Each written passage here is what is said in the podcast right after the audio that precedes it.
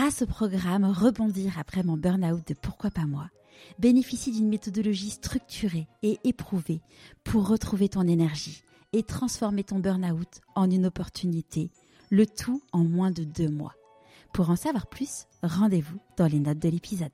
Parfois, je réussis des choses que j'entreprends, parfois je me plante, mais en fait, c'est ça la vie, c'est un jeu, c'est une expérience, c'est une aventure. On se dit toujours, mais est-ce qu'il faut que je pousse? Quand même Je vais pas partir en plein milieu il y a un moment, il faut penser à soi, il faut s'écouter, il faut se préserver, il faut dire j'en peux plus, ça ne me convient plus, je m'en vais. Il faut se lancer, on s'en fout, mais on s'en fout, et bah t'es pas légitime, et qui est légitime de pas fier? Je suis heureuse d'avoir euh, réussi à me trouver. Ceux qui ont des regrets, oui, mais c'est qu'ils étaient pas prêts à le faire. Et dès qu'on s'ouvre au monde, mais plus rien ne fait peur. Et plutôt que de subir sa vie, pourquoi est-ce qu'on on la kiffe pas? Tout le monde a peur, donc euh, allons-y quoi, go je suis Charlotte Desrosiers Natral et je suis heureuse de vous accueillir sur Pourquoi pas moi. On a tous rêvé un jour de changer de vie. Certains ont osé écouter leur petite voix et ils ne le regrettent pas. Écoutez ces témoignages qui permettent de décrypter ce qui se passe concrètement entre le moment où on se dit dans sa tête Pourquoi pas moi au moment où on rend tout cela possible. Pourquoi pas moi Le podcast qui vous invite à écouter votre petite voix. Si vous avez déjà écouté un épisode du podcast de l'arnaque de Pénélope Boeuf, vous savez déjà qu'elle est parisienne, qu'elle a 35 ans, qu'elle a un humour décapant et qu'elle croque la vie à pleines dents. Et que son signe distinctif est un smiley tatoué sur le bout du doigt des pieds. Si on souhaite découvrir Pénélope Boeuf sous la facette professionnelle, le profil LinkedIn de Pénélope vous révélera ce que j'appellerais un puzzle, qui fait qu'aujourd'hui, c'est une podcasteuse aux millions d'écoutes après seulement un an de lancement. En effet, avant de devenir créatrice du studio de narration audio La Toile sur écoute, Pénélope a varié les jobs en marketing et événementiel dans des entreprises renommées comme Publicis, M6, Groupon, Energy Group, Michelin. Mais Pénélope a aussi été présentatrice sur WeFM et a fondé Eat Your Box, entreprise qu'elle a revendue ensuite. Pour reprendre l'expression de Pénélope, je ne voudrais pas vous spoiler sur la suite, mais vous allez découvrir la papesse du Jose. Alors rentrons directement dans l'univers de Pénélope Boeuf. Alors Pénélope, je te propose de te présenter grâce à l'objet que je t'ai demandé de ramener, qui te présente, s'il te plaît.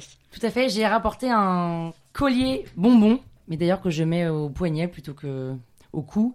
Et alors pourquoi c'est mon objet un peu euh, phare qui me représente? Parce que je croque euh, chacun de ces bonbons comme je croque chacun des événements de la vie à pleines dents. Et d'ailleurs, quand on croque ces bonbons, je sais pas si tu te souviens de ce. Tout à fait. Quand on les croque, parfois, t'arrives à en avoir un complètement dans la bouche et c'est génial. Et parfois, il se, il se, il, y a la moitié qui tombe, etc. Il y en a qui foirent. Et en fait, c'est un peu ça, c'est que parfois je réussis des choses que j'entreprends, parfois je me plante, mais en fait, c'est ça la vie, c'est un jeu, c'est une expérience, c'est une aventure. C'est un peu comme euh, Forrest Gump, euh, la boîte, de, chocolat. Exactement. Est-ce que tu peux nous raconter qui était la petite Pénélope pour mieux comprendre d'où tu viens? Alors, la petite Pénélope était une petite fille euh, joyeuse, euh, innocente, euh, joviale, sportive, compétitrice. Quel sport?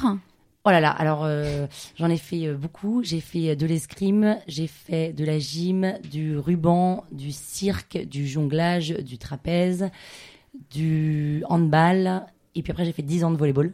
Et c'est vraiment là où je me suis éclatée.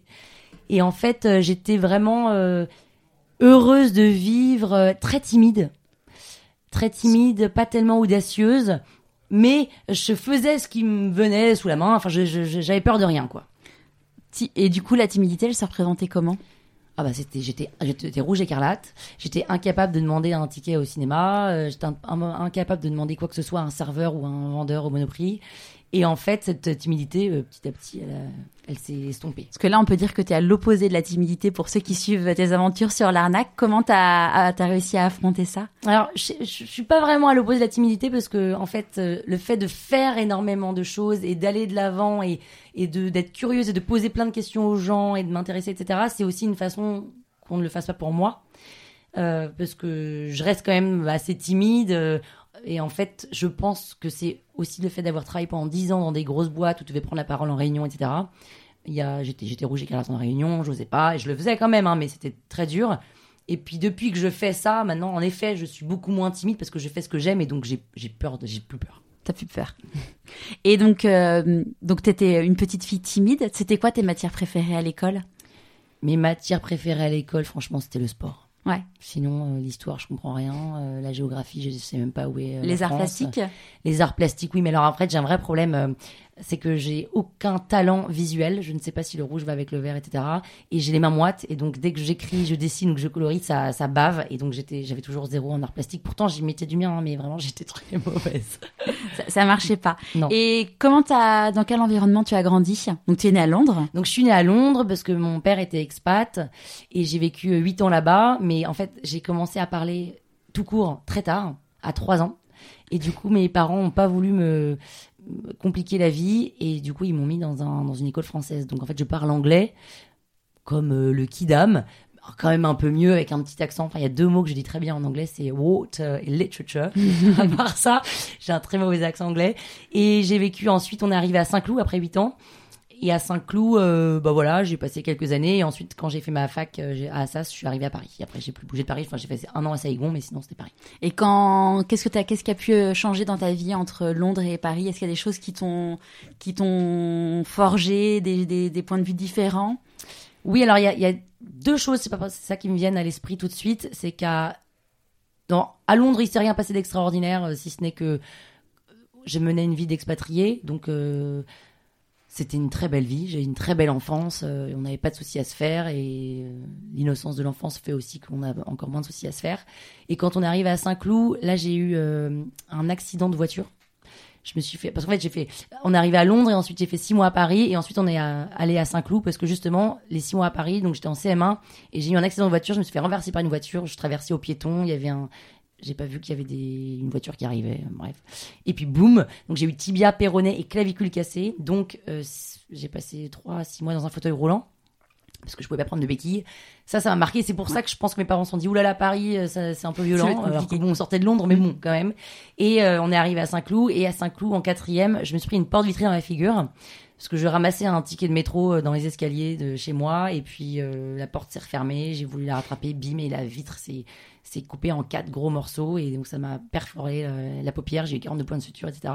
Donc ça, c'est quelque chose qui m'a ça m'a forgé. Alors, l'accident de voiture, ça m'a forgé parce que quand même, je suis restée trois mois dans mon lit à regarder des séries télé et j'avais huit ans. Ouais. Donc, quand même, faire mon monde imaginaire à moi et à pas être avec les autres élèves. Mm.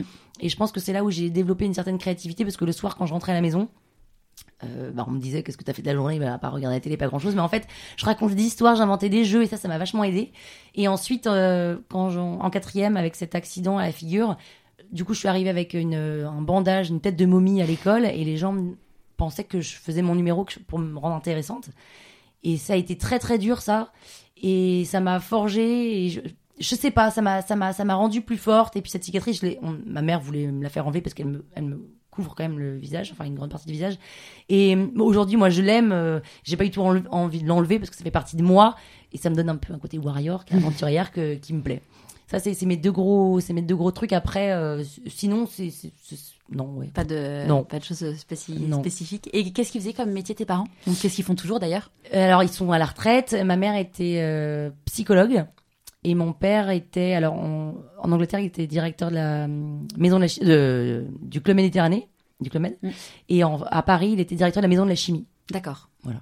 Donc, euh, je te pose la question parce que forcément, avec ton parcours, euh, en fonction de comment, de leur, de qui ils sont, ils ont vécu différemment euh, les, les grandes étapes de ta vie, euh, parce que comme je le disais dans l'intro, ta, ta vie est un peu un puzzle au niveau professionnel.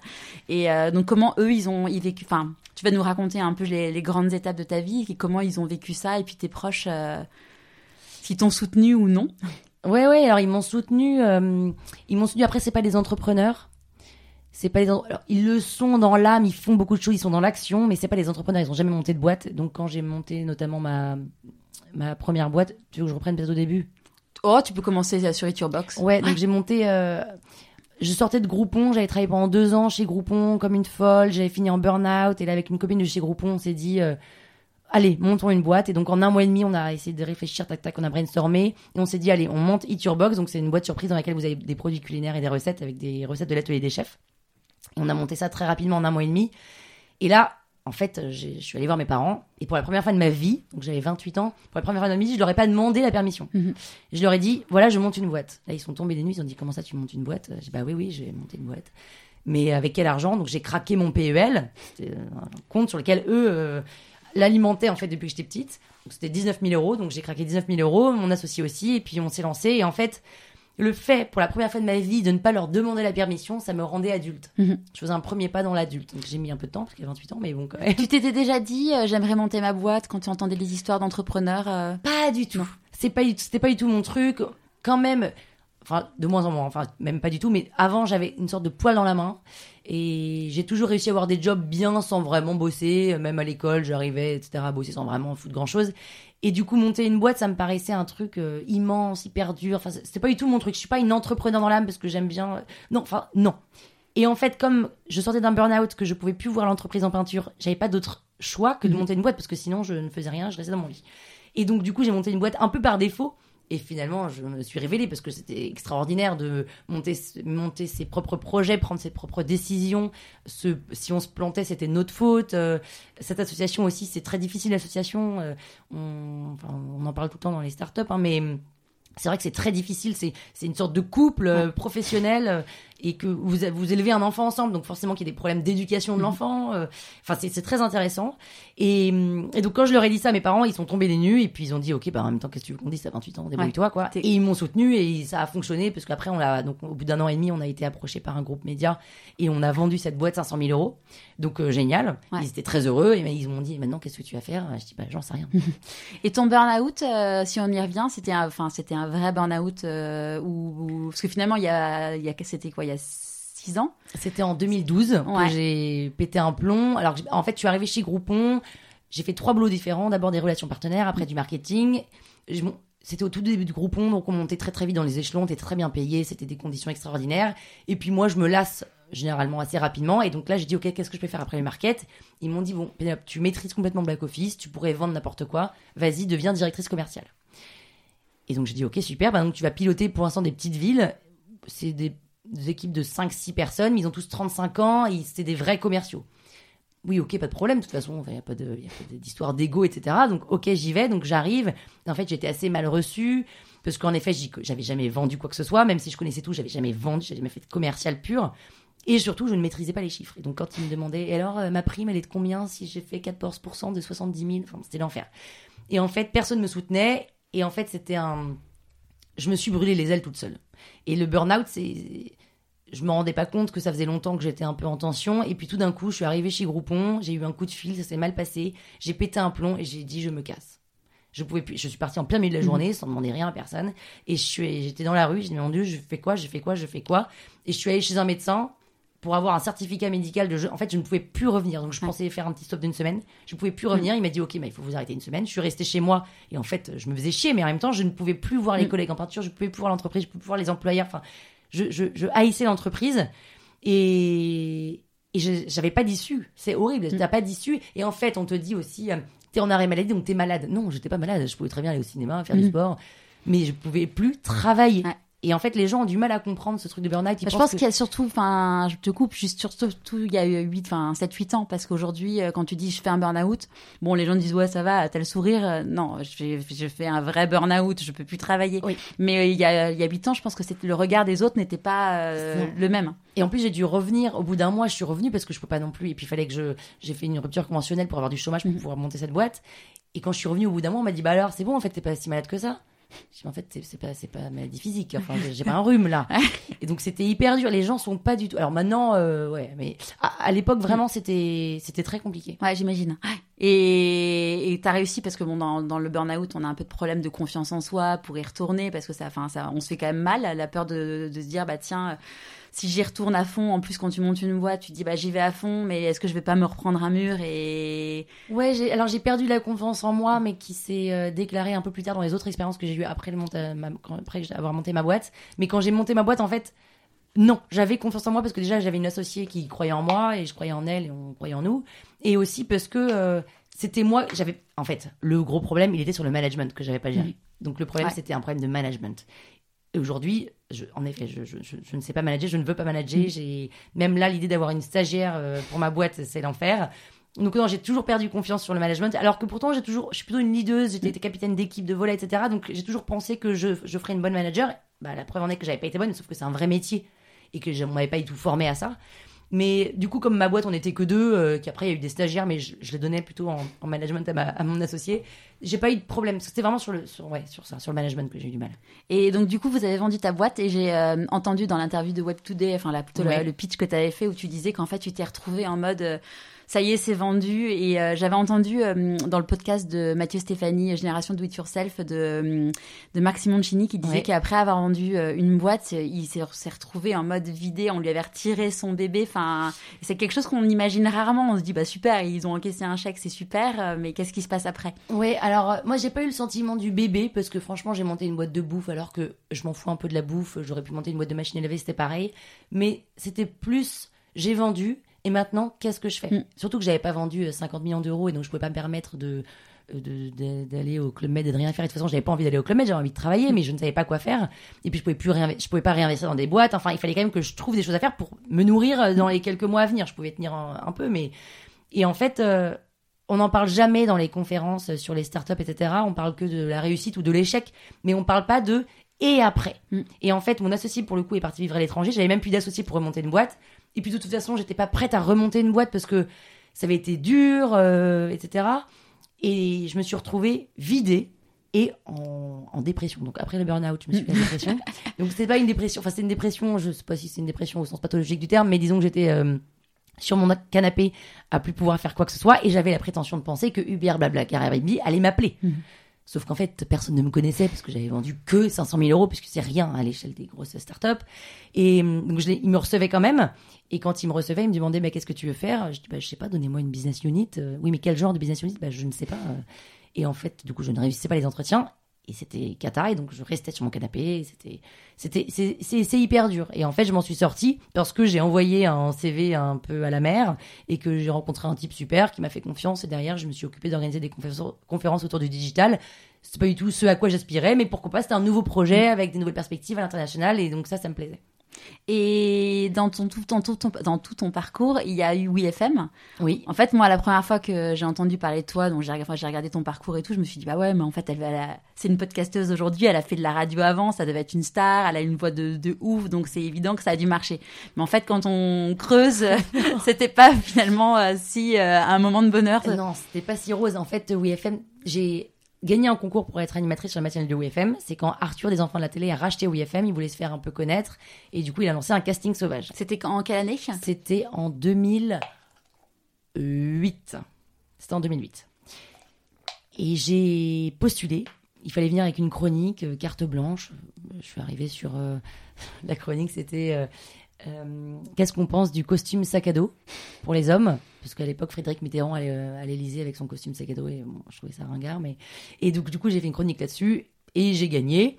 Sauf qu'après, derrière, il y avait trois autres étapes. Donc je passe les autres étapes et la dernière étape, c'était un quiz musical et je me retrouve en finale avec un avec ce Benjamin très sympa sauf que moi je suis nulle en quiz musical je connais rien en rock. Moi j'écoute juste des chansons françaises Nino Ferrer Alain Souchon et Woolsey. Et du coup ça allait être très compliqué. Et au moment de la finale hop les musiques passent je trouve pas la première musique. Et là l'animateur me, fait des petits coups de coude en me disant mais Pénélope allez là vas-y tu trouves pas vraiment? Bah non non je trouve pas. Il n'encourageait pas du tout le Benjamin donc je le regarde à un moment, genre, mais oui, pourquoi tu me saoules? Enfin, je, suis nul, je suis nul, je sais, je suis en stress, je veux gagner cette finale, mais je n'y arrive pas. Et il continue, mais Pénélope, il me fait des gros yeux, etc. Et donc je comprends pas. Il, regarde la table, donc je regarde la table, et là je vois qu'il y a une feuille avec les réponses qui sont stabilotées en jaune. Et donc là, j'ai le choix de tricher ou de ne pas tricher. Donc je, bien sûr que la première question, je la triche en simulant le 1, je sais pas. Ah si, c'est euh, corne. En plus, corne, le truc avec le K à l'envers, là, enfin l'enfer, je connais pas du tout.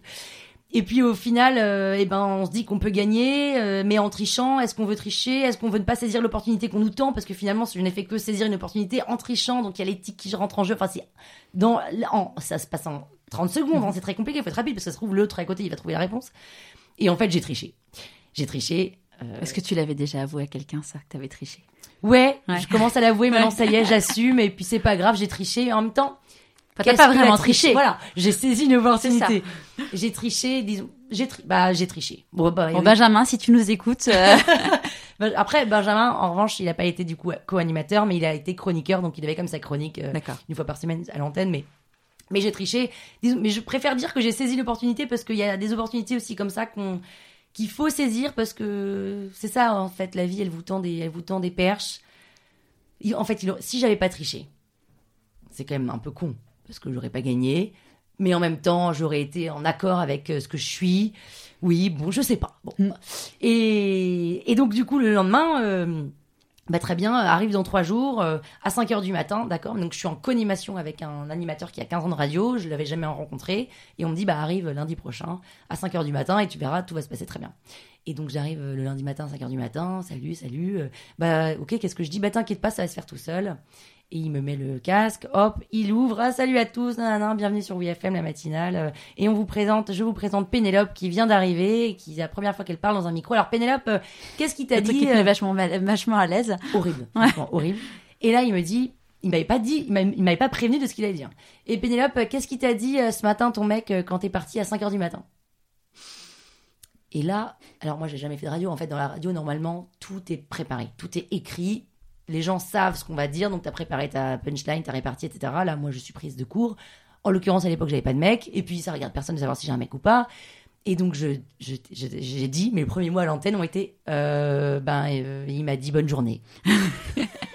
non, mais catastrophe. Et en fait, ça a été ça pendant un an. C'est-à-dire qu'il me préparait jamais aux questions qu'il allait me poser. Donc, j'avais pas le temps d'être euh, rapide, intelligente et vive. Donc, j'étais ridicule. Et d'autant que, au fur et à mesure des mois, il trouvait que j'avais vraiment aucun talent pour raconter des histoires. Et donc, à chaque fois que je parlais, il me mettait la main devant la figure. Et donc, je m'arrêtais en plein milieu de la phrase pour, il voulait que je m'arrête de parler Ce qui est hyper violent. ce qui est hyper violent. Et j'avais mes potes, mes parents qui m'écoutaient, qui me disaient mais pourquoi tu t'arrêtes en plein milieu de ta phrase? Je dis, Mais parce que le mec me met la main devant la figure. Mais c'est pas grave, continue. Sauf que franchement, une main d'homme en face de vous qui vous dit stop, vous arrêtez de parler. Ouais, ouais, c'est sûr, c'est. Et, et tous les matins, je me disais je m'arrêterai pas de parler, je m'arrêterai pas de parler. Et il le mettait, je disais mais je m'arrête de parler. T'en as déjà parlé avec lui, euh, enfin à cette époque-là, en mode pourquoi tu fais ça euh, Oui, je lui dis mais t'es odieux. Après on avait des, on était, on était un peu en conflit quand même Ouais. parce que j'aimais pas, pas du tout sa façon de faire. Mais je lui disais mais c'est odieux, laisse-moi parler. Non, sauf que, sauf que tu dis ça n'apporte rien, ce n'est pas intelligent, euh, ça dessert à l'émission. Donc non, quand je te fais ça, tu ne parles pas, c'est moi qui pilote l'émission. Ta, ta, ta. Donc et puis au bout d'un moment, j'ai, j'ai, ce qui s'est passé, c'est que j'étais payé aussi 700 euros par mois pour faire 6h, 9h30 normalement. Sauf que lui, il voulait que je travaille l'émission du lendemain, donc je trouvais les invités, je lisais des bouquins, je faisais des fiches. et lui, il posait des questions aux invités. Moi, j'avais pas le droit de poser des questions aux invités. Enfin, c'était compliqué. Et puis au bout d'un moment, j'ai pété un plomb. Et donc au bout de six mois, j'ai trouvé un, un CDD chez M6. Et donc je faisais 6h, 9h30 euh, Bastille, euh, WFM et euh, 10h, euh, 19h M6 au Sablon. Et puis un jour, au bout de huit mois, à 9h25, juste avant de partir vite euh, au Sablon, parce que quand on arrive à 5h du matin à la radio, franchement, en fait, il faut savoir que donc, je me réveille à 4h du matin. Je fumais une cigarette à 4h du matin pour me réveiller. Je m'endormais. Je, la fumais dans mon lit. La clope, la cendre de la clope restait, se, me tombait sur la main. Et ça qui me réveillait parce que je m'étais endormie en fumant. vraiment. Donc du coup, à 5h, hop, tu prends ta douche, t'enfiles un vieux pull à capuche, un vieux jean et tu pars. Sauf que je pouvais pas non plus aller comme ça euh, chez M6. Et donc à 9h25 du matin, juste avant d'aller chez M6, je me mettais un petit coup de peigne, un coup de mascara et je partais. Et un jour, ça l'a exaspéré parce que j'étais pas à fond dans l'émission. Et il me dit arrête de prendre l'émission pour un salon de coiffure, sauf que moi j'ai les cheveux courts en deux secondes, je, je me coiffe à, à peine. Et là j'ai dit tu sais quoi, va te faire foutre, j'en peux plus. Et je suis partie, j'ai claqué la porte et je suis plus jamais revenue. Donc je suis partie deux mois avant la fin de la saison. D'accord. Mais en fait je me suis préservée. Ouais. Et c'est ça aussi, je me suis préservée du burn-out aussi Mm. parce que Donc le burn-out, c'était après. Parce que et le burn-out, 2012, en plus, c'était Mm. après. Et en fait, c'est ça le truc, c'est que on se dit toujours, mais est-ce qu'il faut que je pousse quand même? Je vais pas partir en plein milieu. Il y a un moment, il faut penser à soi, il faut s'écouter, il faut se préserver, il faut dire j'en peux plus, ça Ouais. ne me convient plus, je m'en vais. Stop. Mm. Oui, stop. Ouais. On respire et, On ça, et ça se passe bien. Ouais. Et donc, euh, il y a une rencontre qui a été assez euh, cruciale pour tes podcasts. C'était la rencontre du coup après ton, après la vente de Eat Your Box. Après la vente de Victor Box, dans le contrat de vente, il y avait six mois de passation. Ils n'avaient pas besoin de, de personnes, donc mon associé s'est proposé. Et là, ils m'ont dit, qu'est-ce que, est-ce que on vient d'acheter une maison de 150 mètres carrés, trois étages à Saint-Tropez. Qu'est-ce que t'aimerais faire? Et donc j'ai dit, bah j'aimerais la piloter. Ok, super. Et ben écoute, elle est en travaux. Il faut que tu trouves la force de vente, euh, les créateurs, les produits à vendre, que tu fasses la vitrine, que tu fasses le retail, que tu trouves la caisse, enfin que tu fasses tout avec un budget de quasi zéro. J'ai dit, ok, génial, c'est comme un- une nouvelle boîte quelque part. Ça, ça c'était vraiment collé à la vente. hein. C'était avant ma longue dépression. Et donc j'ai fait ça pendant six mois. Donc j'ai passé six mois à Saint-Tropez de avril à octobre. C'était génial. Donc j'ai monté une boutique. C'est là où on se rend compte que le retail est un vrai métier parce que c'est très compliqué. Et il y avait quelqu'un qui supervisait cette, euh, cette mission qui s'appelle Bruno Vinet, qui est un type extraordinaire, qui est devenu un ami. Et quand je suis partie de cette mission, enfin ça s'est terminé en octobre, ok terminé, et c'est là où je me suis dit maintenant je fais quoi? Et c'était la fin du monde. Et hum, cette personne est restée un copain, et quand je suis après j'ai fait énergie, guide Michelin, etc. Et quand j'ai terminé guide Michelin et que je me suis dit ok, euh, et maintenant qu'est-ce que je fais à nouveau?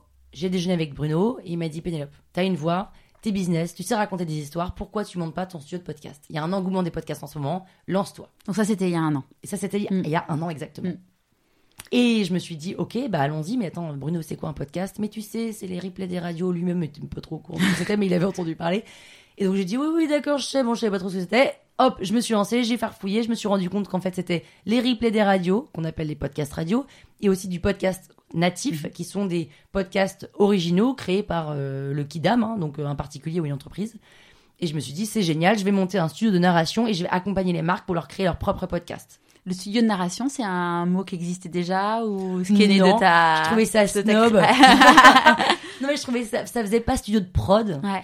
Euh, ça faisait storytelling, histoire, parce que l'idée c'était vraiment d'accompagner les marques, de leur raconter une histoire, parce que je trouve que les marques ont du mal à parler, à prendre la parole de façon originale et un peu out of the box, et c'est ça que je voulais proposer. Et donc je m'y suis intéressée, je me suis rendu compte qu'en fait il y avait déjà des studios de narration, mais qui s'appellent des studios de production. Mhm. Et que j'étais pas du tout la première à avoir eu cette idée. Enfin, d'ailleurs, c'est pas moi qui ai eu cette idée, c'était Bruno. hein. Et donc, je me suis dit, mais peut-être qu'il faut que je apprenne à faire mes propres podcasts avant de lancer mon studio. Donc là, dans ta tête, tu te dis, je me lance, je fais un podcast. il- Est-ce que tu as peur? Est-ce que bon, t'es enjoué? Mais tu- qu'est-ce qui se passe euh, concrètement? En fait, là, j'ai 34 ans. Et je me dis, il serait temps, qu'il fa- que, il serait temps que je fasse quelque chose qui m'anime. Mhm. Et donc, quand je me lance dans le podcast, je sais pas trop ce que je vais raconter. J'ai pas peur, j'ai envie. Mhm. Euh, comme si depuis euh, 10 ans, euh, avec ces 10 boulots différents, je m'étais un peu frustrée. Euh, là, ça suffit. Il serait temps qu'on, il serait temps qu'on sorte de soi-même et qu'on, et qu'on soit animé vraiment par ce qu'on fait. Donc, j'ai pas tellement peur parce que pour l'instant, là, je suis, je pense pas à quand je vais le publier, ce que, ce que les gens vont penser. Je pense à qu'est-ce que je vais faire. Et au moment de qu'est-ce que je vais faire, c'est très compliqué. Qu'est-ce que je vais raconter? Donc en fait, moi, je trouvais ça génial de faire des interviews de personnalités et d'essayer de leur tirer des trucs qu'on n'entend pas tous les jours euh, à la télévision. Donc je fais un test avec un acteur qui est Michael Abitboul et je bosse l'émission comme une folle, etc. Et en fait, je suis très mauvaise en interview. C'est-à-dire que soit je lui pose trop de questions, soit je l'écoute trop et j'interviens pas, soit c'est pas drôle, je rebondis pas. Je... En fait, ça ne me va pas du tout. Le format interview ne me va pas. Donc, euh, bah, échec. Hein. Donc, euh, je réfléchis et puis je me dis, les gens aiment qu'on leur raconte des histoires. Et je crois que ce qu'ils aiment aussi, enfin, en tout cas, moi, ce que j'aime, donc il y a d'autres qui doivent aimer, c'est quand on leur mâche un peu le travail. Parce que typiquement, euh, moi, j'adore les biopics au cinéma. Euh, genre Pollock, euh, Colette, etc. Parce que je trouve qu'on apprend tout de la vie d'une d'un- d'une personnalité sans avoir à se taper les 15 pages Wikipédia ou un bouquin entier. Et je trouve, que c'est une façon ludique d'apprendre à connaître quelqu'un. Et donc, si je faisais des, une sorte de, de, de mâchage de travail pour la mythologie grecque, et donc je vais raconter les histoires de la mythologie grecque, la mythologie grecque qui est un enfer à comprendre. Il y a un arbre généalogique hyper compliqué. enfin, C'est ton prénom Pénélope qui a un... et alors, je pense que ça joue, en effet, parce que Pénélope, c'est un prénom. Et en fait, je, je connais l'histoire de Pénélope, je connais l'histoire d'Ulysse, de Télémaque, euh, son fils, mais en fait, c'est un peu tout. Mm. Et Zeus, Dionysos, tatata, enfin, il y a plein de choses, et c'est passionnant, les histoires. Et puis, on a l'impression que c'est des histoires vraies, tellement elles nous parlent, enfin, c'est imaginaire, mais c'est fort. Et donc, du coup, je me suis dit, ok, donc je suis allée acheter quatre bouquins sur la mythologie grecque. Je me suis, pendant une semaine, je, je vulgarise et je familiarise un peu ces textes-là. Je l'enregistre. Et puis, en fait, je me dis, mais une fois que c'était prêt et tout, hein, qui est-ce que ça va intéresser d'écouter l'histoire d'Athéna euh, dans le métro? Moi, j'avoue que ça m'aurait intéressé, hein, parce que je suis nulle en mythologie et que mes, ma fille, donc s'appelle Pénélope, comme tu sais, Ouais. et, et évidemment tout le monde me dit ah Pénélope, son Ulysse et tout. Sauf que moi, je suis complètement nulle en mythologie Oui, et souvent, et donc, du coup, je peux pas non plus faire ah oui, bah oui, évidemment. et, et en fait, euh, moi, je trouve que c'est, enfin après personnellement, j'aurais pu l'écouter euh, en me disant bah ouais, euh, ça permet de, alors j'adore ce que tout ce que tu fais, mais en tout cas, enfin je parle pour moi, j'aurais adoré avoir la mythologie décryptée parce que c'est un truc où t'as- tu l'apprends à l'école ou tu l'apprends pas en fait. Oui, et puis il y a des histoires qui sont passionnantes. Après, ce qui est aussi d'intéressant, c'est, je pense, c'est quand tu commences à comprendre les branchages entre les familles des mythologies Ouais. grecques. Là, des... Mm. Et en fait, pour ça, il faut quand même. Enfin, c'est compliqué. Et je pense que du coup, tu connais les douze travaux d'Hercule, tu connais euh, l'histoire de Dionysos, mais t'es un peu frustré de pas savoir le lien. Ouais. Bon. Mais Non. euh, peut-être un jour. Un jour, tu le jour. Et du coup, j'ai hum, j'ai abandonné cette idée-là. Et j'ai pris une feuille et je me suis dit, Pénélope, t'as besoin en fait de tout balancer ce que tu ressens et tes frustrations que tu as vécues depuis 10 ans avec ces boulots, avec cette vie. Parce que quand j'étais petite, je disais que je voulais être donneuse d'idées raconteuse d'histoires. Et on m'avait dit, oui, enfin, Pénélope, c'est pas un métier, est-ce que tu veux être écrivain? Je dis, bah oui, oui, je veux être écrivain, bah d'accord, écrire un bouquin. Donc j'avais commencé un livre qui s'appelait Le canard Gérard. Et la première phrase, c'était, il était une fois un canard qui s'appelait Gérard. Gérard. Ce nom-là était très rare à cette époque. Je faisais des rimes et tout. C'était quand? J'avais 8 ans. Et cette phrase-là, et ce livre-là, a été euh, pas du tout publié, puisqu'il n'a été fait que d'une seule phrase. Ouais. C'était ce livre, c'était une phrase. Et je n'arrivais pas à écrire la suite, j'avais pas d'histoire parce qu'en fait j'avais la flemme, ce côté un peu flemmard. Et donc euh, j'avais toujours eu cette idée d'écrivain, je dessinais toujours des trucs, je faisais des sculptures euh, dans, tout- dans tous les sens, etc. Mais j'étais frustrée, je, n'assumais pas ma créativité ma- et mon imaginaire. Et là j'ai pris une feuille de papier et j'ai commencé à raconter un premier épisode euh, de ma vie qui m'est arrivé et qui a été assez euh, euh, fondamental pour moi et frustrant. C'est qu'en fait, quand j'ai fait du droit Mm. en sortant du bac, alors que j'ai pas eu envie de faire du droit, mais je savais pas quoi faire, donc euh, bah, je me suis dit allez, ça ouvre des portes.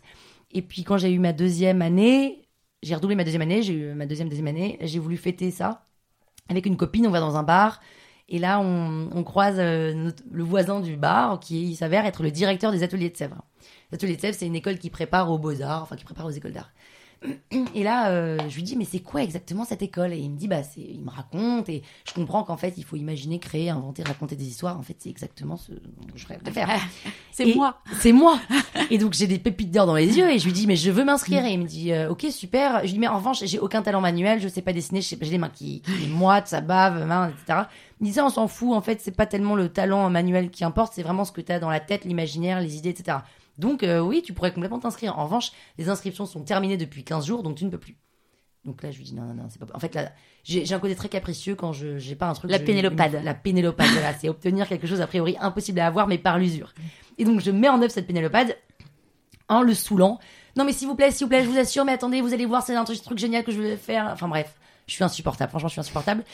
Et en fait, ça marche. Il me dit, oulala, bon, écoute, elle a l'air tellement motivée, je trouve un créneau, viens dans 15 jours et propose-moi quelque chose. Ok, mais sur, sur quoi? Est-ce que tu veux ta carte blanche? Il faut savoir que la carte blanche dans la, dans la création, c'est génial et en même temps, c'est frustrant parce que, enfin, c'est pas frustrant, mais c'est très difficile parce qu'il n'y a pas de cadre. Ah, plus c'est cadré, plus c'est facile. Exactement. Mm. Donc euh, là, il me donne rien. Je me dis, ok, merci. Mais tu veux une sculpture, un dessin, une peinture, ce que tu veux. Sauf que je ne sais ni peindre, ni colorier, ni faire de sculpture. Et en fait, je suis partie sur qu'est-ce que le paradis? Alors, en plus, je suis pas du tout euh, pratiquante, donc le paradis pour moi, ça me parle pas du tout. Je- Mhm. Mais en même temps, justement, ça me parle tellement pas qu'il y a de quoi parler. Et je suis partie sur, euh, j'ai pris une grande feuille canson.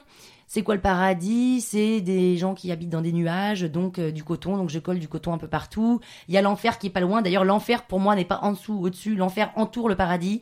Donc je ramasse des mégots usagés que je colle tout autour de la feuille. Les, les hommes et les femmes, ils sont à égalité, donc ils sont nus. Donc je les représente avec des fils de fer que je plante sur la feuille. Fran- Enfin, franchement, mon truc est dégueulasse. Donc, Mais t'as laissé parler je travaille avec des buvards, hein, mais euh, franchement, c'est sale. Mais j'ai fait parler ma créativité. Et il y a une philosophie derrière, il y a une histoire, il y a un storytelling, etc. Donc je suis toute excitée. Maintenant, à force, c'est dans une semaine. Et en parallèle, je prends des cours de théâtre amateur.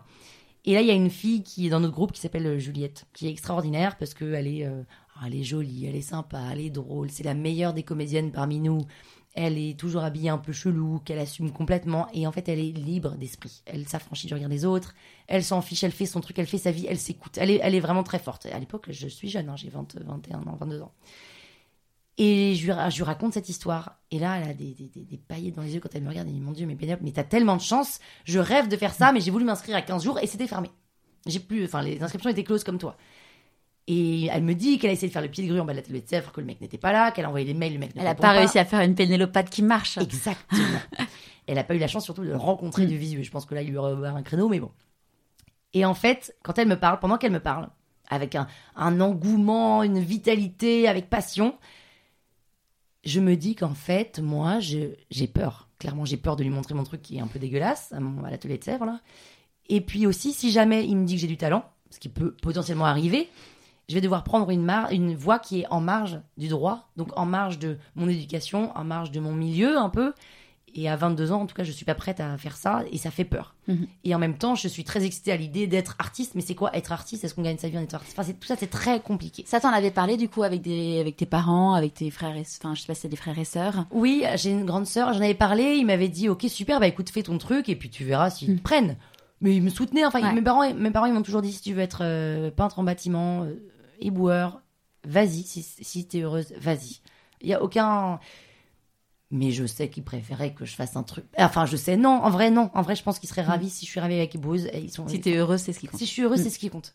Donc, euh, ils m'ont toujours soutenu. Donc là, ils m'ont dit oui, bah très bien, vas-y, fais te laisser si t'as envie. euh, Si t'es prise, vas-y, attaque. Mais au- dans le fond, c'est quand même un métier qui est compliqué d'être artiste. euh, En plus, socialement, c'est compliqué. Aujourd'hui, beaucoup moins, mais à l'époque. bon.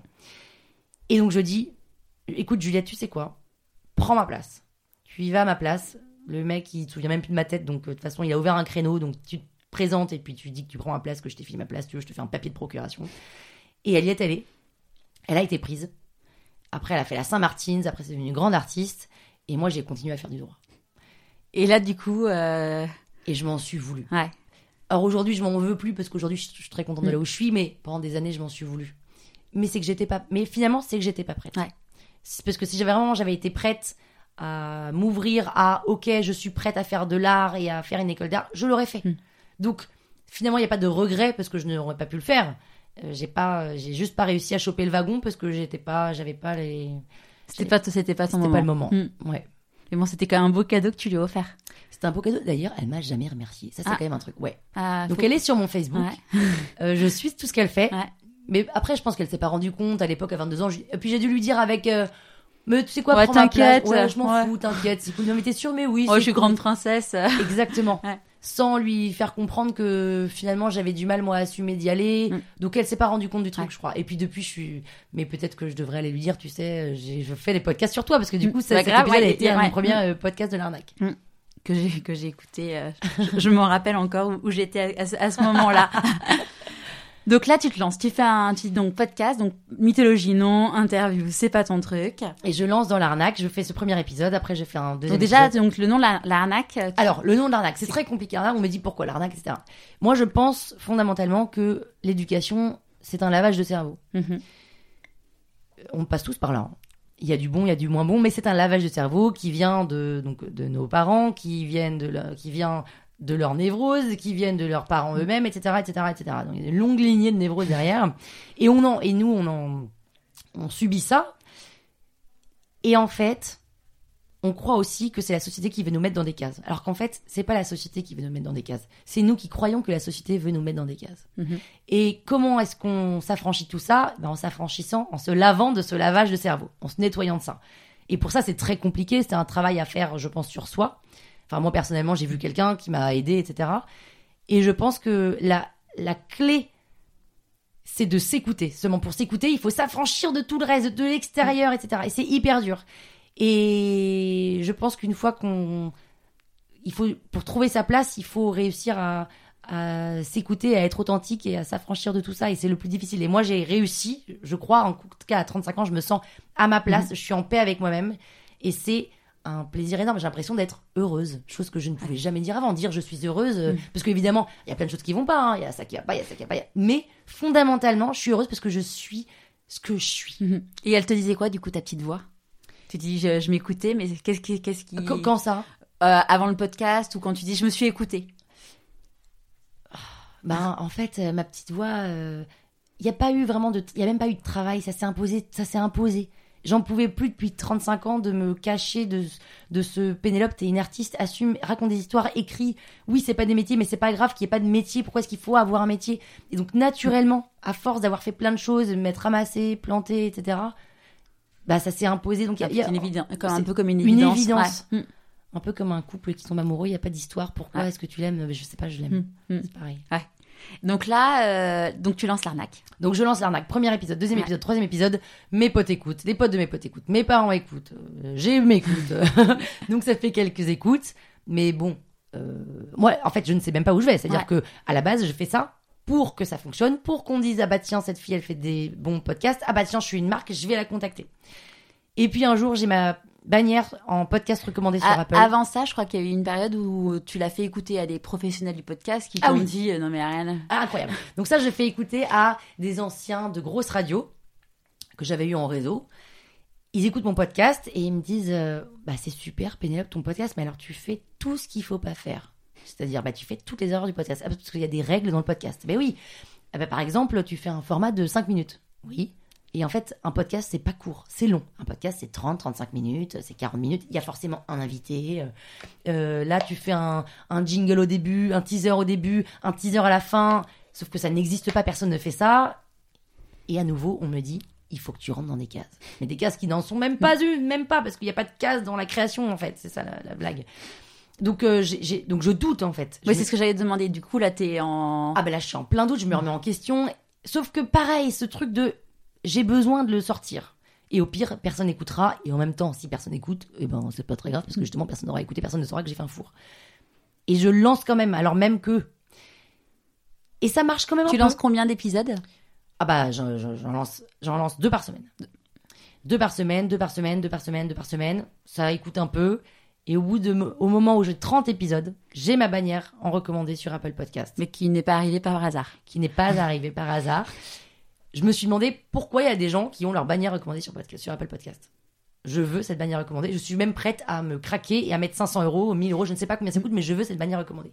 Même, en plus, je ne me rendais pas compte de l'impact que ça va avoir, mais je voulais avoir cette bannière recommandée. Parce que t'as une âme de winneuse. Parce que j'ai une âme de compétitrice, exactement.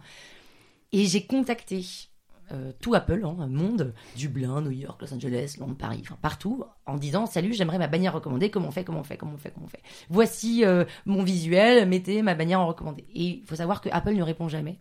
Parce que si jamais tu le, ils te répondent, du coup ça devient une conversation, ils ont autre chose à foutre. Et donc on ne me répond pas. Et un jour, je me lève. Donc, généralement, le matin, à l'époque, quand je me levais à 6h50 du matin, c'est mon réveil de, Naturel. naturel parce que c'est à l'heure à laquelle je poste mes podcasts. Quand je me réveillais, j'avais euh, je sais pas, 150 écoutes. Et un jour, je me réveille et j'ai plus euh, 1200, 1800 écoutes. À 7h, à 6h50 du matin, je me dis, mais qu'est-ce qui s'est passé? Et donc, je regarde partout, je comprends pas. euh, Et je reçois des. J'ai même des messages sur mon Instagram dans les autres demandes à des gens que je connais pas qui me, disent, mais, euh, qui me disent Mais Pénélope, c'est génial, merci, j'ai découvert l'arnaque, etc. Et je me rends compte que j'ai ma bannière en recommandé sur Apple Podcast. Et là, je suis passée de environ 300, 500, 800 écoutes par jour à 8000 écoutes par jour. Et là, mais je, c'est, le jackpot. Tu quoi. fais, tu fais quoi? Tu fais une danse de la joie? Alors là, je fais une danse de la joie. Je, franchement, j'ai les chevilles qui enflent l'espace d'une journée. Je me prends pour Maria Carré. Parce que vraiment, je reçois. Et là, je me suis dit, ça va être l'enfer d'être euh, une célébrité. Parce que je reçois. J'ai reçu pendant, pendant deux semaines, ça a duré. Parce que du coup, j'ai été sur Apple Podcast pendant un mois. Le fort, il est vraiment sur les deux premières semaines. Et pendant deux semaines, je reçois tous les jours des trentaines, 30 messages sur Instagram de gens inconnus au bataillon qui me disent Mais Pénélope, c'est génial, ça rebooste, merci, je viens de découvrir un podcast génial, etc. Mais alors que je débarque du truc, enfin, alors que tout le monde me disait Oui, oui, c'est nul, c'est pas Ça bon faisait combien de temps que t'avais lancé, lancé euh, Quatre mois. J'ai lancé en novembre et ça c'est ça arrivé en janvier, janvier février. Et c'était c'était c'était oufissime. Mm. Et après ça ça a continué et puis j'ai continué donc là aujourd'hui j'ai 85 100 100 épisodes de l'arnaque, j'en suis à la saison 7. Et et alors après ça, donc janvier, février, toc, ça cartonne. Je continue, c'est génial. Donc là, je prends, je prends encore plus de plaisir du coup à le faire en me disant qu'il y a vraiment du coup des vrais gens qui écoutent et pas juste mes copains. Et je me dis, j'aimerais faire un autre format. Et je lance une deuxième chaîne qui s'appelle Pic Parole. Mhm. D'ailleurs, je. C'est comme ça que je t'ai connue. Tout à fait.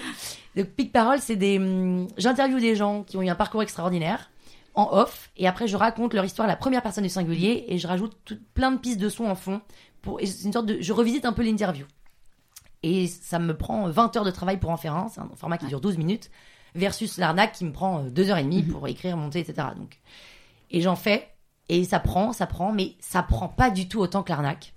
Je comprends pourquoi, alors que moi, vraiment, c'est un produit que j'adore Ah, c'est travailler. génial. Mm. Ben ouais, mais ça marche pas. Mm. Je sais pas pourquoi. Ça marche pas. C'est- Alors, c'est pas trop long parce que 12 minutes, alors qu'il y a plein de trucs qui font une heure. C'est pas que c'est trop long. C'est un peu élite. Je sais pas. Je sais pas ce que c'est. Mais bon, je- j'en fais 16. Et puis, euh, là, je continue toujours euh, en parallèle. Et puis, j'ai envie d'écrire des histoires sorties de nulle part. Et donc, je lance une troisième chaîne qui s'appelle 1, 2, 3 Fiction. Et là, j'écris des fictions, des vraies fictions audio. Donc, j'ai écrit une première fiction qui s'appelle Cupla, K-U-P-L-A. C'est 8 épisodes de 15 minutes avec des comédiens, avec un vrai scénario. C'est comme un film Netflix sans l'image. Et là, je m'éclate, je fais ça. Là, ça me prend 100 heures de travail. C'est un boulot Et énorme. du coup, comment tu fais pour financer? Parce qu'à chaque fois, donc, t'as des comé- enfin, pour en tout cas, pour un, deux, trois fictions, t'as des comédiens, euh, Ouais, des eh bien, studios, un studio à louer. Je ne finance pas, donc tout le monde est bénévole. D'accord. Donc là, les comédiens, euh, vraiment un énorme merci parce que c'est- c'est beaucoup de temps de travail. C'est c'est- environ euh, 50 heures de taf Ouais. avec eux.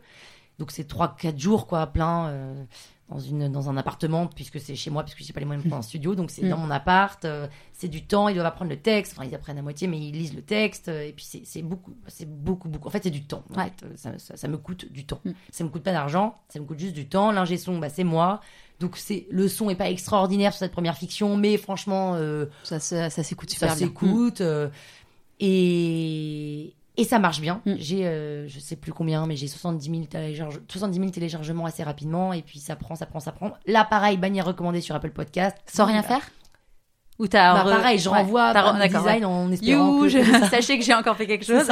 Et un jour, je vois mon truc génial.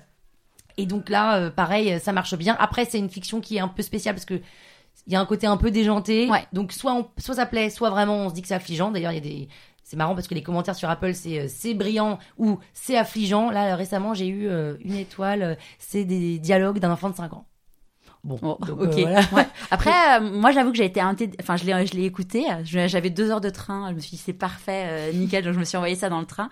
Moi, j'ai trouvé ça génial. Après, c'est sûr que c'était déroutant parce que comme tu avais l'habitude de faire du vrai, donc Ouais. avec euh, l'arnaque, et là, on passe sur vraiment bah, de la fiction avec un côté un peu paranormal et compagnie. Du coup, on fait waouh, euh, mais mais ça, enfin, moi, je trouve personnellement, je trouve que ça apporte énormément de fraîcheur et ça.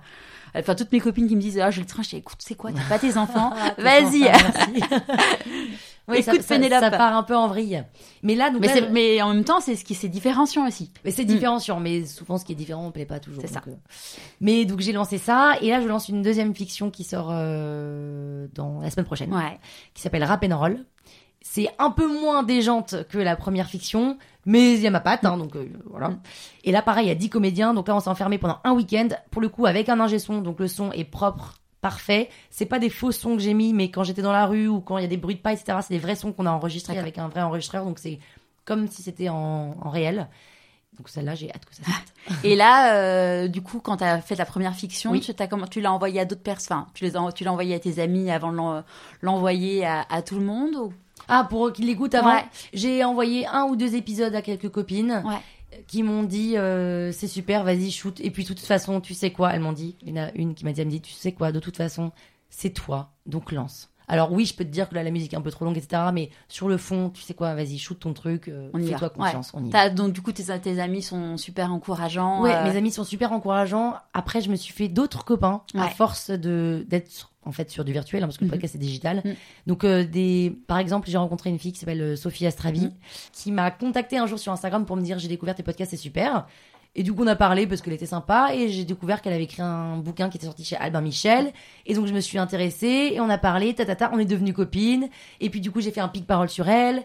Et, et elle, c'est devenue une amie, par exemple D'accord. ou une autre copine qui fait des prestations de barbe à papa pour des événements entrepreneurs, créatifs. Et en fait, c'est ça, en fait, c'est qu'à force, je, je me, je me lie d'amitié avec des gens qui partagent plus de choses que mes copains avec qui je Mhm. faisais du droit, forcément. Et mes vrais amis sont toujours là, etc. Mais ceux à qui je fais écouter, c'est, c'est ceux qui sont un peu dans la création aussi, parce qu'ils ont plus un regard. Ouais. Ouais, C'est marrant ce que tu disais sur les formats de 4 minutes parce que donc maintenant c'est mon deuxième épisode et la semaine dernière j'ai déjeuné avec une personne qui me dit mais moi je suis complètement fan de podcasts et tout. Je dis bah écoute est-ce que tu est-ce que écoutes la toile sur écoute Ouais. elle me dit bah non euh, je connais pas donc je, je lui fais le petit topo. Elle me fait ah non moi euh, les trucs de 4 minutes j'écoute pas. Je dis mais vas-y écoute franchement tu, tu te les fais en roue tu te les fais en boucle. Et mon premier épisode je l'ai fait écouter euh, donc à mon entourage euh, proche et un peu moins proche pour avoir des avis. Et tout le monde m'a dit- enfin beaucoup de gens qui n'ont pas l'habitude des podcasts m'ont dit non mais attends une heure c'est beaucoup trop long Mm, ton mm, truc et euh, j'en ai reparlé du coup avec Mathieu Stéphanie euh, qui me dit non mais attends Charlotte euh, il écoute pas ces gens là parce qu'en Oui. fait ils ont pas l'habitude des podcasts et puis si c'est intéressant ils resteront au bout en fait Exactement. En fait, tout est une question de contenu. c'est ça Oui. donc faut faut écouter ce que les amis disent mais d'un autre côté C'est là où c'est compliqué. ouais. C'est pour ça que. Et d'ailleurs, tout comme euh, moi, j'évite quand je veux lancer, parce que là, je veux lancer une, une nouvelle chaîne. Mhm. Je veux, donc il faut que je m'inspire parce que je sais pas trop encore quoi. Et en fait, si j'écoute trop de podcasts, Ouais. je vais vouloir prendre leur truc. Alors Mhm. c'est leur truc, donc ça n'ira pas sur moi. Et Mhm. c'est très difficile. Donc en fait, j'essaye d'écouter le moins de podcasts Ouais. possible pour m'inspirer parce que sinon, ça me. Et puis des amis qui vous donnent des. C'est pour ça que quand on lance un truc, c'est génial de le faire partager. Et il faut un Mhm. feedback et the gift, hein, mais il faut faire attention parce qu'avoir trop d'avis, après ça vous déroute Ouais. et vous vous oubliez complètement.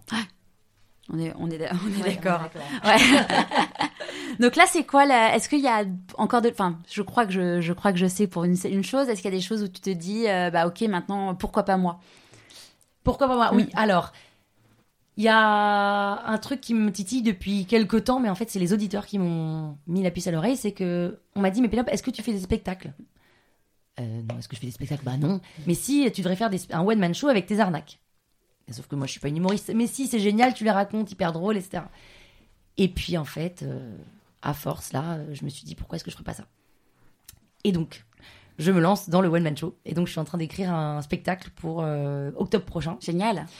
Et donc là, je l'écris là, il sera terminé mi-janvier. J'ai fait une première scène de 10 minutes, un tremplin, les jeunes talents du rire, que j'ai complètement foiré, parce que j'étais... Bref, moi j'ai été à fond, c'est-à-dire que j'étais énergique, euh, à ma place, etc. Mais le texte n'était pas assez fort, euh, j'ai mal joué parce que j'avais pas eu vraiment de, de, de, de, de- de boulot de metteur en scène avant.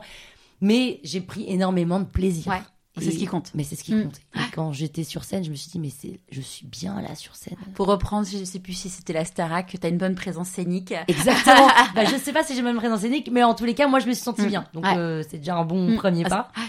Et donc, je sors ça normalement en octobre. Après, Ouais. il faut que je me fasse produire, il faut que je trouve un producteur. Ouais, c'est ce que j'allais te demander. Donc là, en gros, te- t'écris et Oui. puis après, euh, J'écris, je travaille avec un metteur en scène pour qu'il soit prêt. donc- que t'as des que tu Que j'ai identifié. Ouais, Oui. c'est bon. Et après, il faut que je fasse produire parce que ça coûte très très cher de, faire un spectacle parce qu'il faut louer les salles. euh, Si jamais ça remplit pas, il y a pas d'entrée, etc. Et généralement, ça remplit pas au début, donc c'est très compliqué. Donc, pour se faire produire, t'es un peu une faire star, donc normalement, ça devrait. Ah bah je suis une star multinationale avec mes 2000 followers et mon million d'écoutes. Non, c'est très compliqué. Le problème que j'ai, c'est que je suis pas une humoriste. Mhm. Donc si je, je peux aller tester mes, mes, petits morceaux en scène ouverte, le problème c'est que c'est souvent du 3 à 5 minutes. Et comme je suis pas une humoriste et que je fais pas de la vanne, vanne, vanne, vanne, Mm. je fais pas rire tout de suite. Et 3 minutes, ça ne me suffit pas. Il me faut du 10, 15 minutes. Donc je ne sais pas comment je vais réussir à me faire connaître. C'est un vrai sujet. Mais en mai prochain, je sors un livre. Je peux pas encore dire la maison d'édition. Mais je sors un livre. C'est une grosse maison d'édition. Ouais. Et j'espère que ça va fonctionner un peu et que les- il y a des gens qui vont entendre parler de moi et du coup que j'arriverai à trouver un producteur en surfant sur la réussite de ce livre. Mais bon, il y a très peu de livres. Un livre sur quoi. Alors c'est un livre, je n'ai pas encore le titre parce qu'on l'a pas encore trouvé, mais c'est je reprends des épisodes de l'arnaque, puis j'en Ouais. ai créé des nouveaux, des inédits. Et c'est euh, en toute humilité euh, l'histoire de Pénélope. mais c'est avec mes histoires de vie, avec tout un côté justement lavage de cerveau. Euh, on n'écoute pas ses parents. Enfin moi en fait il s'est passé plein de trucs dans ma vie parce que j'ai jamais écouté mes parents. Par Mhm. exemple mes parents ils m'ont toujours dit, euh, c'est un exemple con, mais prends et toujours du cash en euros sur toi quand tu pars à l'étranger. Oui d'accord, euh, sauf qu'en fait je tire toujours des battes quand je vais en Thaïlande et je prends jamais d'euros. J'ai 5 euros mais bon ça sert à rien. Et euh, il s'est avéré que je me suis retrouvée un jour au Vietnam à avoir plus de battes, la carte bleue qui passe plus, plus de cash, plus d'euros, et il fallait que je me déshabille complètement. Et j'ai terminé euh, mon road trip euh, en maillot de bain à moto, ce qui est quand même très dangereux, parce que j'ai dû donner toutes mes affaires en échange d'argent pour avoir de l'essence. Et le truc, c'est de se dire, on n'écoute pas ses parents parce qu'on a besoin de se faire notre propre expérience pour comprendre. Il y a rien de mieux que de se faire son propre expérience. Parce que justement, euh, on croit que l'éducation est un lavage de cerveau, etc., etc. Et donc tout le fond de mon bouquin, c'est de dire il faut faire les choses pour essayer de, de, de se réaliser et pour essayer de comprendre que en fait, il n'appartient qu'à nous de rentrer dans notre propre case. Est-ce que est-ce que t'as des modèles, des gens que tu suis, euh, où tu dis euh, qui t'inspirent? Non, alors je sais jamais trop répondre à cette question parce que j'ai pas tellement. Après, il y a plein de. J'ai pas de nom là, mais il y a plein de gens que je suis que je trouve euh, super, mais je, non, c'est pas. J'ai pas de. J'ai pas ces trucs là. De. Je suis pas. Je suis fan de rien euh, ni de personne. Il y a des trucs que je trouve. Alors là, par exemple, hier, j'ai découvert, mais ça n'a rien à voir, mais j'ai découvert un podcast euh, lunaire qui. Moi, j'ai du mal à trouver un podcast qui me fasse rire. Mhm. J'aime beaucoup à bientôt te revoir avec les interviews, etc. Mais ça me fait pas rire, euh, pisser dessus euh, sur mon canapé. Et là, je suis tombée sur un podcast hier qui s'appelle Réveil Lapin. Et Réveil Lapin, c'est un type qui s'appelle euh, Jean-Patrick. rien que son prénom est drôle. Et il est en total impro pendant une heure. Et il se réveille le matin et il dit Bah voilà, salut, je mange mes euh, Choco Pops. Et c'est tellement lunaire ce truc que ça me fait hurler de rire. Bon voilà, mais c'est, pas, il m'inspire pas non plus. Mais, mais pourquoi pas faire un truc avec lui par exemple? Enfin, je réfléchis, mais Un truc décalé. euh. un truc décalé, ouais, complètement. Et hum, là, dans l'arnaque, il y a le, le côté un peu imposteur? Dans l'arnaque, il y a complètement le côté imposteur, parce qu'en effet, on est notre propre arnaque, euh, euh, avec ce truc de, on croit que c'est la société qui veut nous mettre dans des cases, en fait, c'est nous. Et puis, évidemment, on se sent jamais. Enfin, je pense que personne, ou à moins d'avoir un ego démesuré, mais personne se sent légitime quand il commence des nouveaux trucs. Même quand on. Typiquement, quand on devient manager alors qu'on l'a jamais été, on se sent pas légitime. Quand on fait des podcasts, quelle est ma légitimité à Quand on fait de la vidéo, euh, j'y connais rien. Donc, euh, il y a un vrai truc. Mais en fait, pareil, bah, comme tout le monde a ce syndrome de l'imposteur, allons-y. Sauf les imposteurs. Sauf les Les vrais, vrais imposteurs, imposteurs, ouais. exactement. sauf les vrais imposteurs, eux, et d'ailleurs, ils ont un ego démesuré. Et...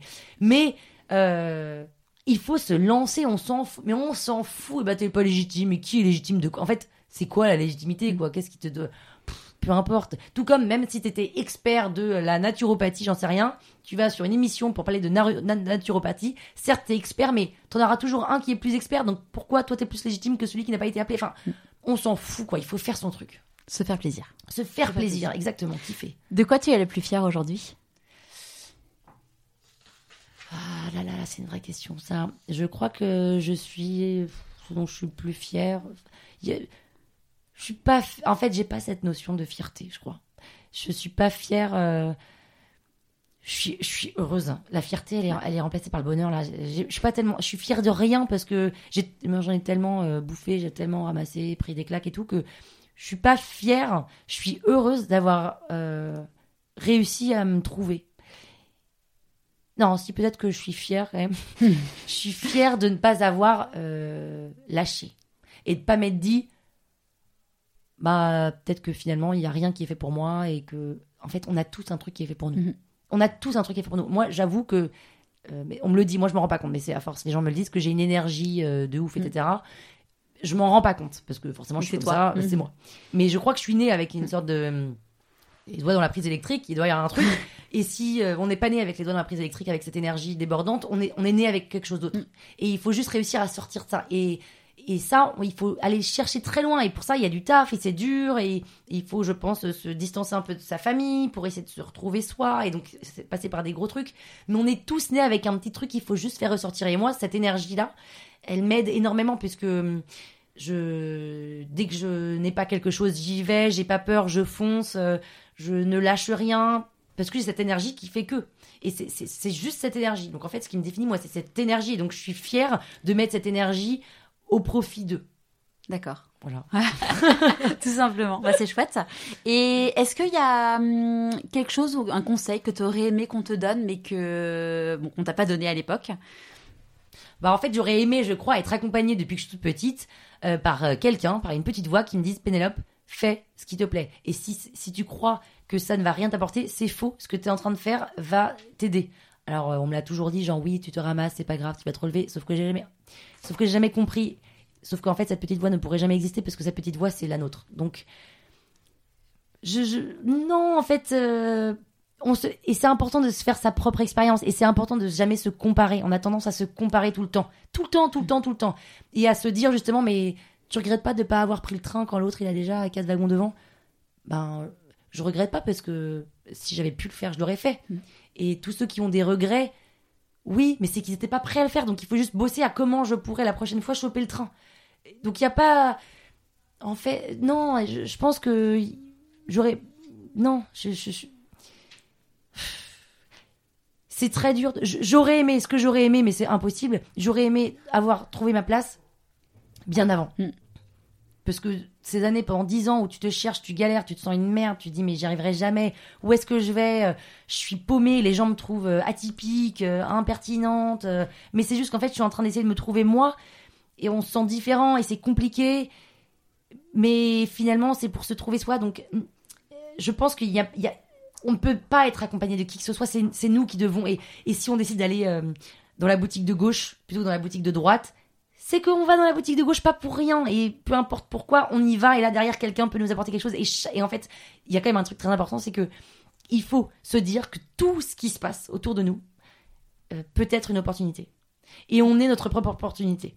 Ça veut dire que, euh, je sais pas, vous allez dans un café, et quelqu'un vous dit, ah bah tiens, euh, euh, est-ce que tu veux, euh, je dis n'importe quoi, que je te donne ce bracelet brésilien Oui, ah bah tiens, le Brésil, mais pourquoi pas ta- Et tout peut. En fait, la vie Mm. est une sorte de toile qu'il faut tisser et l'emmener. On ne sait pas où, mais c'est pas grave parce que de toute façon, on retombe sur nos pattes. Ouais. Et ça, il faut juste se le mettre en tête parce que c'est génial. Et, et dans ce cas-là, et quand on voit la vie comme ça, mais la vie est un cadeau. Mm. Et tous les gens qu'on rencontre, on est moins frustré, on n'est pas agressé, on se sent pas agressé, et tous les gens qu'on rencontre, on les trouve super pour certaines raisons, moins bons pour d'autres, mais c'est pas grave, on prend le super On de chacun. Mm. Et oui, Mm. et on s'ouvre au Ouais. monde, quoi. Et dès qu'on s'ouvre au monde, mais plus rien ne fait peur, parce que finalement, dans quelques années, on sera que de la poussière. Avec euh, dans, dans une tombe et on a été là sans rien demander à personne et on n'a pas tellement euh, le choix on est là et plutôt que de subir sa vie pourquoi est-ce qu'on on la kiffe pas et on se dit mais mon dieu mais on a cette chance quand même quand on y réfléchit hein, on a cette chance d'être là. Mm. dans quelques années c'est terminé. Plus personne n'en a rien à foutre de nous. Enfin c'est terminé tout ça. En fait tout ça ne c'est fake quoi. Mm. c'est un peu comme si on était euh, en Truman Show. Mhm. et ben autant euh, faire de ces moments mais des moments magiques joyeux et de se donner les moyens. Finalement on a peur de quoi? On a peur des autres on a peur de l'inconnu on a peur de l'étranger. Mais en fait euh, tout le monde a peur donc euh, allons-y quoi. Go. go. Mm. Croquons les croquons les, les Ah, bonbons croquons- les bonbons à pleines dents. C'est euh, cet été, mon mari me disait, je- j'étais un donc j'étais en plein burn-out et il me dit, écoute, euh, laisse-toi le temps, réfléchis pas à ce que tu veux faire, arrête d'être en mode plan d'action et tout. Il m'a dit, tu verras, tu vas rencontrer des gens et puis euh, de là vont naître des opportunités. Mais moi, dans ma tête, je dis non, mais moi, il faut que j'ai un plan d'action, il faut que je fasse ci, il faut Mm. que je fasse ça, je vais lancer ça, je vais faire ci, je vais faire ça. Et là, depuis allez, un mois, je commence à ressortir, enfin ressortir. Je continue à avoir des amis, mais à revoir des gens de l'univers pro et et en fait, à chaque fois que je rencontre quelqu'un, il me dit ah bah tiens, on pourrait avoir tel projet ensemble Ouais, et compagnie. génial. Et en fait, c'est enfin c'est ouais, c'est c'est clairement génial. Mais il y a deux mois, jamais de la vie, je, l'aurais cru en fait. Et c'est en le faisant que tu t'en rends compte c'est en le faisant que je. bah, alors maintenant, clairement, enfin, avant, je voulais pas rencontrer les gens parce que j'étais, je me sentais pas prête. Ouais. Mais maintenant, je me sens prête. Bah, clairement, à chaque rencontre, chaque déjeuner, c'est, euh, bah ouais, on pourrait faire ça ensemble. Bah ouais, carrément. Ouais. Et, et moi, j'y croyais pas quand il me disait ça il y a, il y a, ouais, il y a, il y a deux mois. Et en fait, euh, bah c'est, enfin, mais il faut y croire et il faut se laisser l'opportunité de. Oui, mais la difficulté, elle est justement dans ce moment où tu crois pas et que tu y crois, c'est qu'est-ce qui fait que tu fais ce pas à, ok, j'ai fait un premier pas où je rencontre quelqu'un, tout comme Mm. j'ai pas envie de faire de sport, ouais, ben là, cette fois-ci, j'y vais. C'est ce moment, la première fois que tu commences à faire, et une fois que c'est fait, après, c'est. Ça. Mais voilà, le, Mm. le- il est difficile ce passage de, ok, j'y vais, je vais rencontrer des gens et je m'ouvre. Ouais. Parce qu'une fois que tu l'as fait, après, t'adores Ouais, ça ouais. c'est parti, Mm. quoi. C'est. Pour finir, est-ce qu'il y a une personne que tu as envie de remercier et pourquoi? Oh là là, j'ai envie d'en remercier plein. non, j'ai envie d'en remercier plein. J'ai envie d'en remercier ce Bruno Vinet qui m'a fait aller sur cette voie qui me, qui me correspond complètement. J'ai envie de remercier. euh, j'ai envie de remercier tous ces gens qui me suivent au quotidien que je ne connais pas. J'ai envie de remercier aussi euh, euh, mes copains qui me soutiennent parce que il faut savoir quand même que les podcasts en plus ils parlent essentiellement de moi. Donc c'est très autocentré. Donc je suis dans une période très autocentrée où je réfléchis tout le temps, je suis toujours sur mes projets, je suis pas forcément disponible. Et mes copains, ils sont quand même toujours là. Et ils sont venus à, à mes 10 minutes de one-man show à Gagny, qui n'était pas à Paris, donc ça faisait beaucoup de trajets. Et ils sont venus et ils m'ont soutenu. Et, et voilà. Et en fait, finalement, je remercie qui? Ben, Je remercie mes parents d'avoir eu autant de névroses parce que ça m'a permis d'aller voir un psy et de trouver ma place. Donc finalement, je, je, je- je remercie tous ceux qui m'ont aussi mis des bâtons dans les roues parce que c'est aussi eux qui m'ont fait me poser la question de attends mais pourquoi? Ta ta ta vas-y réfléchis je remercie la vie quoi. Oh c'est beau je remercie la vie. On remercie le monsieur qui t'a mis la main devant la, la- devant la bouche. euh, on remercie le monsieur qui a mis avant la bouche euh, on remercie euh, celui tous les recruteurs qui quand ils me demandaient Pénélope qu'est-ce que tu veux faire dans la vie euh, si t'avais une baguette magique tu ferais quoi? Et je leur disais arrêtez avec cette question de merde je m'en vais. On les remercie parce que finalement je ne suis donc pas euh, chez British American Tobacco à vendre des cigarettes en marketing. Donc on remercie tous ces échecs en fait. On remercie tous ceux qui m'ont fait me relever parce que finalement c'est eux qui ont qui ont réussi à faire euh, de moi quelqu'un bien dans ses pompes Merci beaucoup Pénélope. Merci, et puis évidemment, euh, suivez euh, la toile sur écoute euh, sur toutes les, les chaînes. Merci. merci J'espère de tout cœur que ce premier épisode vous aura plu. Si c'est le cas, j'ai besoin de vous, besoin que vous parliez de pourquoi pas moi autour de vous, et aussi que vous alliez sur Apple Podcast pour mettre des étoiles. On sent que c'est encore mieux. Et laisser un commentaire pour donner envie à de nouvelles personnes d'écouter leur petite voix et la mienne. Parce que c'est le lancement, découvrez sans attendre le deuxième épisode avec une personne haute en couleur et tout aussi inspirante. Laurent Régarez. Qui? Mais oui, vous savez, Chicandier. Chicandier, le célèbre humoriste qui fait des vidéos qui font le buzz sur les réseaux sociaux. Et pour rester en contact, retrouvez toutes les informations sur le site pourquoipasmoi.co. À bientôt.